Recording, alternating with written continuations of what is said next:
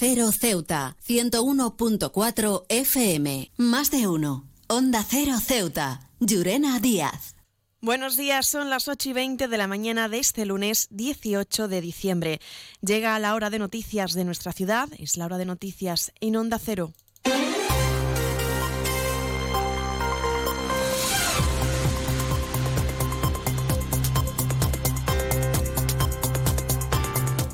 Comenzamos, como siempre, nuestro informativo conociendo la previsión meteorológica. Según apunta la Agencia Estatal de Meteorología, para la jornada de hoy tendremos cielos parcialmente despejados, temperaturas máximas que alcanzarán los 17 grados y mínimas de 14. Ahora mismo tenemos 15 grados y el viento en la ciudad sopla de levante.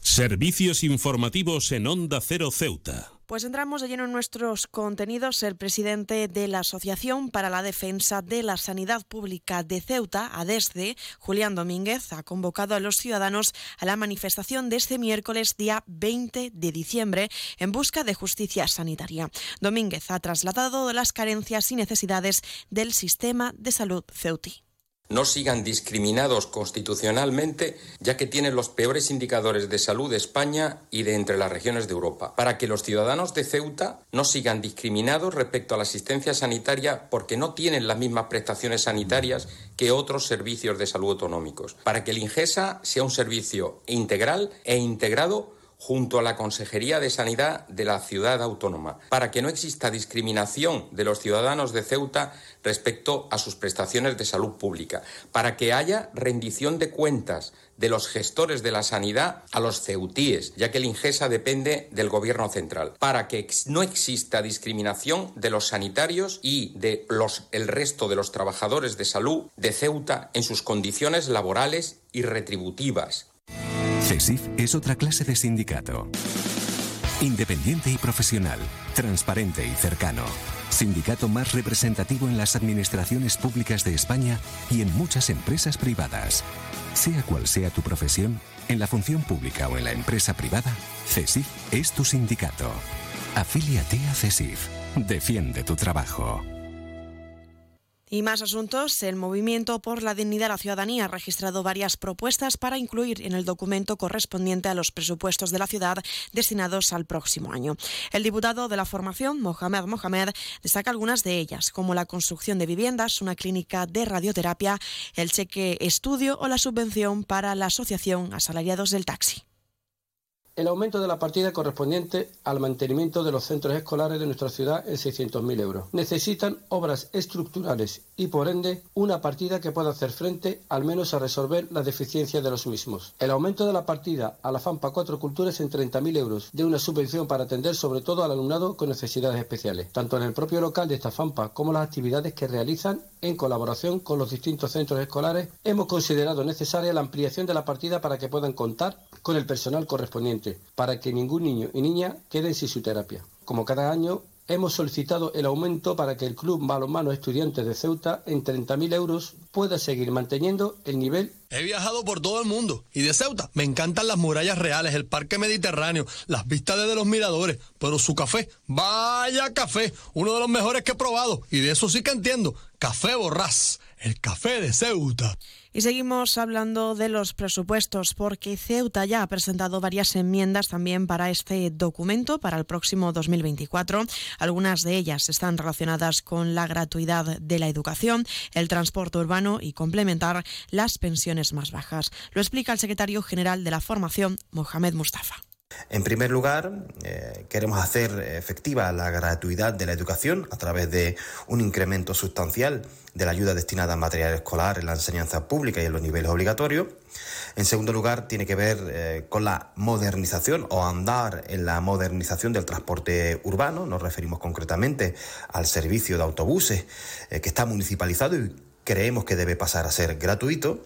Y en tercer lugar, eh, queremos que se genere una partida destinada, dedicada a complementar las pensiones no contributivas al menos en un 25%. Sobre esta última cuestión, desde la formación localista han señalado que centra su alegación únicamente a las pensiones por la jubilación. Mustafa ha justificado que las tres medidas presentadas ascienden a 6 millones y medio de euros, un montante que consideran más que asumible para la ciudad. En esta última, para ponérselo más fácil a este gobierno, si se permite esa expresión, eh, que se ha negado evidentemente a mejorar la vida de quienes menos reciben, hemos eh, centrado esta enmienda, esta alegación únicamente en las pensiones por jubilación, una iniciativa que ciframos en 2 millones de euros. Por lo tanto, tres áreas concretas, educación, transporte y pensiones. Onda Cero Ceuta, 101.4 FM. Más noticias. En Onda Cero seguimos hablando de los presupuestos de la ciudad. Vox ha registrado una enmienda a este documento por el pacto con el Partido Socialista. La formación considera que el gobierno viene pactando con un, con un PSOE capaz, dice, de dinamitar, dinamitar, dinamitar perdón, las bases del Estado del Derecho.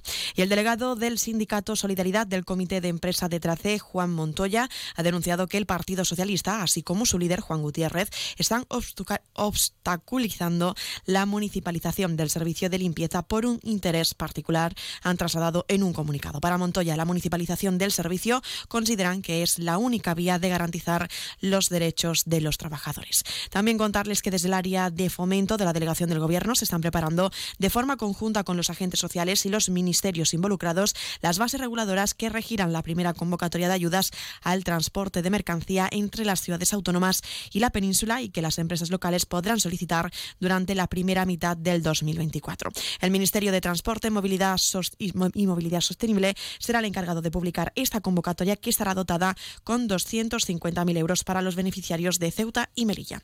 Y Ceuta ya ha convocado para este lunes en la Plaza de los Reyes a partir de las 5 de la tarde un acto bajo el lema Paremos el genocidio en Palestina. La cita a la que invita toda la ciudadanía y que discurrirá con una concentración con actividades paralelas. Nuevo concesionario Citroën con un nuevo equipo, un nuevo espíritu y una nueva experiencia. Ahora tu nuevo concesionario oficial Citroën en Ceuta, en Borras y Ballesteros preparado para ofrecerte el mejor servicio y la mejor atención en todo momento. Nuevo concesionario oficial y servicio técnico Citroën en Ceuta, en Borras y Ballesteros, Avenida España, número 26. Ahora en Borras Automoción y hasta el 31 de diciembre o fin de existencias, descuentos en todos nuestros vehículos de hasta 8.000 euros, en Rotonda del Sardinero y Marina Española.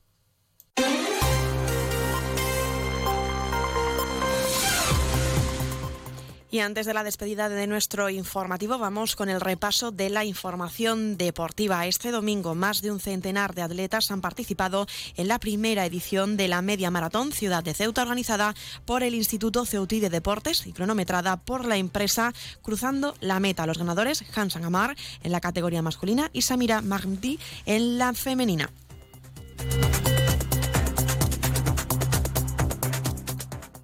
Por otro lado, el pabellón Guillermo Molina ha cogido este domingo el primer torneo Comité Ciudad de Ceuta Creativo y que contó con la presencia de casi 100 karatecas. La mayoría de ellos han sido deportistas que pertenecen al Club Sepai de Ceuta y otros llegaron de la península de tres clubes distintos.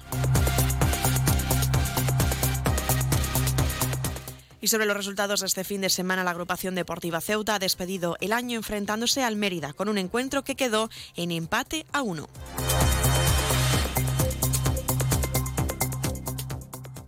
Más de uno. Onda Cero Ceuta. Llurena Díaz.